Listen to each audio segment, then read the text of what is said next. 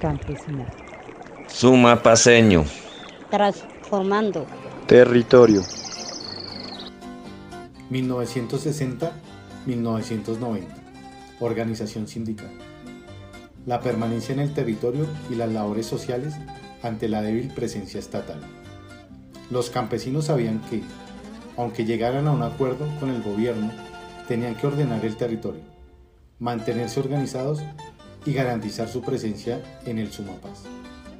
Por ello, desde antes de la amnistía con Rojas Pinilla en 1957, ya había existido la primera reunión del sindicato de Nazaret. Este realizaba algunas labores de control y manejo del territorio a través de la resolución de conflictos entre vecinos o el esclarecimiento de los linderos de las fincas. A partir de ahí, y con su formalización como Sintrapaz en 1960, el sindicato se convirtió en lo que aún es, la organización más representativa de los intereses del campesinado en el territorio. Palabras que hacen memoria, hitos que labran la historia. Compilación del Sindicato de Trabajadores Agrícolas de Sumapaz en colaboración de la Universidad del Rosario. Campesinado. Sumapaseño. Transformando.